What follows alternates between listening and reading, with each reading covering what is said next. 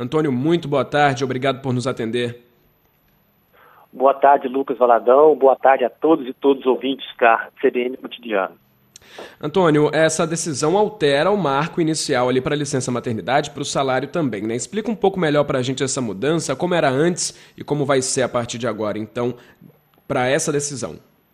Então, Lucas, a legislação prevê que a licença maternidade e o respectivo salário de maternidade pode começar 28 até a data do parto, 28 dias até a data do parto, né? Essa é a regra geral que ocorre, que é respeitada. Existe já uma, uma previsão que ela pode ser concedida duas semanas antes em caso de necessidade especial de saúde, é, por meio de atestado médico. Então, se porventura houver a necessidade de, de duas semanas antes, já está abargado pela legislação.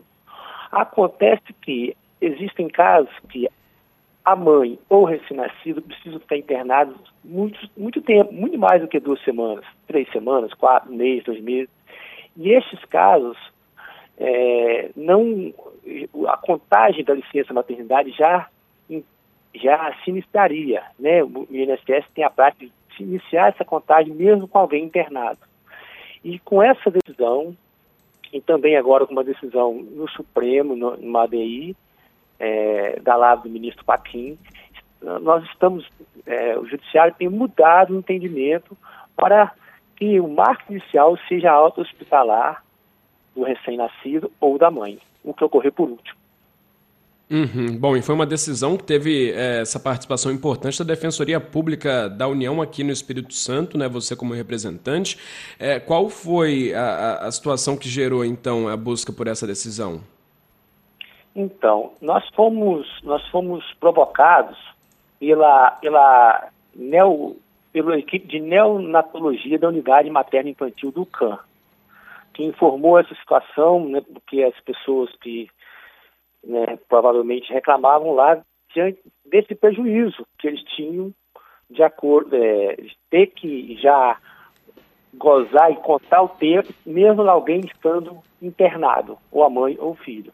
Embora a gente tenha alguns casos individuais, mas a ação coletiva, que é essa que deu essa liminar, que, que tem uma abrangência maior, partiu, né, eu, eu instaurei o procedimento a partir da provocação da equipe de neonatologia da Unidade Materna Infantil do UCAM, que é o Hospital das Clínicas.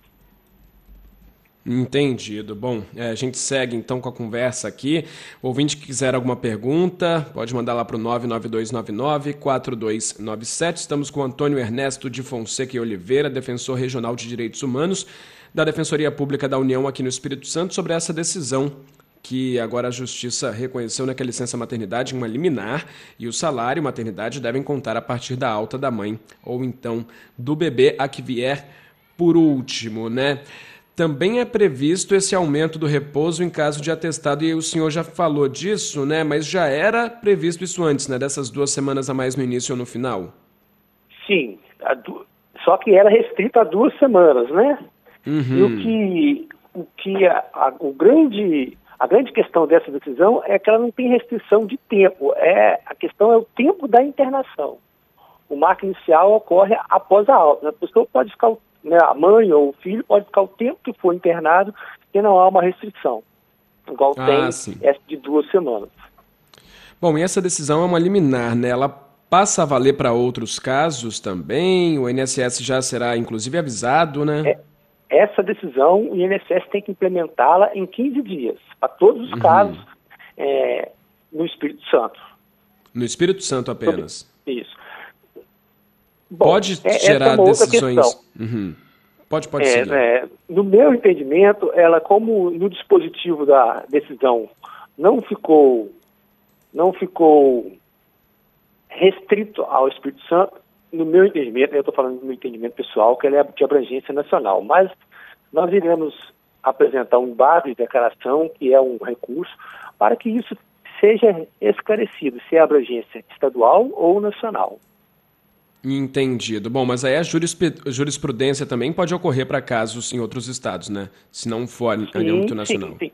Esse tema tem sido muito debatido, o Supremo está tá se debruçando sobre o tema e já tem uma, uma liminar do, do ministro Fachin que foi confirmada pelo Pleno nesse sentido, mas o INSS não vem cumprindo.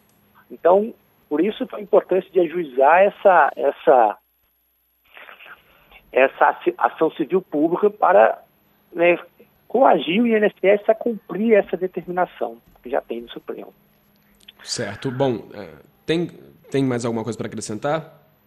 Tem, Desculpa, tem. É, essa questão, tanto que ela uhum. não, não está sendo cumprida, que teve uma, é, uma reclamação por conta de uma decisão do Judiciário em Minas Gerais que estipulou esse marco inicial de, de internação após a alta, mas restringiu a, a, no máximo 180 dias, usando uma lei que trata da, da situação do Aedes aegypti, uma, uma, fazendo uma analogia.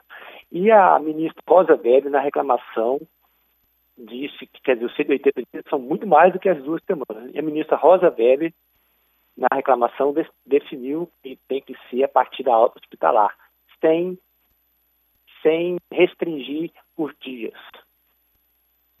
Uhum. Bom, eu tenho uma pergunta de um ouvinte, é o Alex. Ele pergunta é, se teria relação também, se essa decisão também valeria para casos de adoção. Olha, é, eu entendo que sim, porque a própria legislação trata é, de forma similar a criança adotada e a criança gerada, né? É, gerada assim, da mãe. Então, eu acredito que sim. Embora é um caso que ainda eu desconheço que tenha sido debruçado pelo judiciário, mas eu acredito que sim, que há um tratamento similar.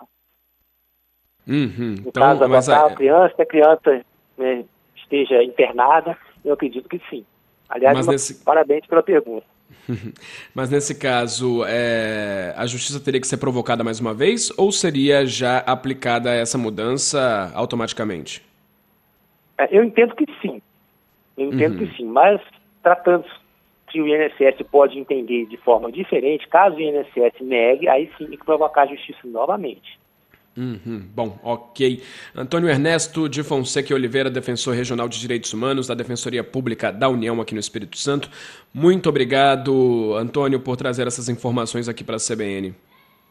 Eu que agradeço a oportunidade de, de falar em nome da Defensoria Pública da União e esclarecer aí as questões importantes da, da maternidade e da relação do convívio familiar. Uma Muito ótima obrigado. tarde ao senhor. Igualmente.